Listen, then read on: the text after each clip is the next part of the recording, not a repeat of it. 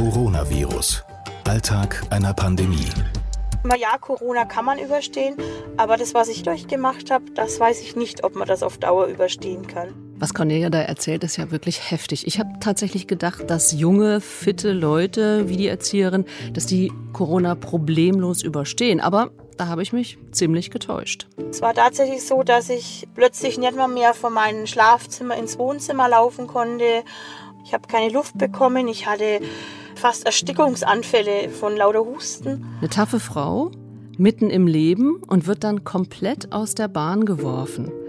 Gut, ist eine Ausnahme, habe ich gedacht. Aber dann habe ich Lotte getroffen. Ich fühlte mich manchmal richtig beknackt, weil ich meiner Mutter gesagt habe, heute ist ein guter Tag am Morgen.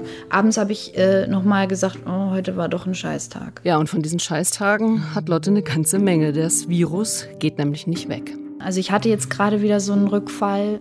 Also ich war völlig fix und alle und mein ganzer Körper tat weh und war mit allem überfordert, mit allem, was, was mich umgab. Und ich musste wirklich mal so 40 Stunden im Grunde ausharren und hoffen, dass es irgendwie vorbeigeht. Ich bin Katrin Heise und Lotte und Cornelia erzählen mir, wie sie die Corona-Erkrankung manchmal ja schier verzweifeln lässt, weil sie einfach Angst haben, dass die Folgen nicht mehr weggehen.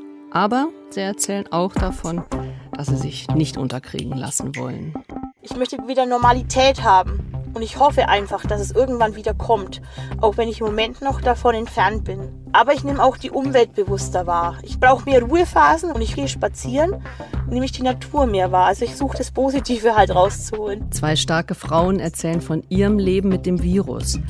Spätfolgen, die zweite Staffel des Podcasts von Deutschlandfunk Kultur, Coronavirus, Alltag einer Pandemie. Die gibt's ab kommenden Mittwoch.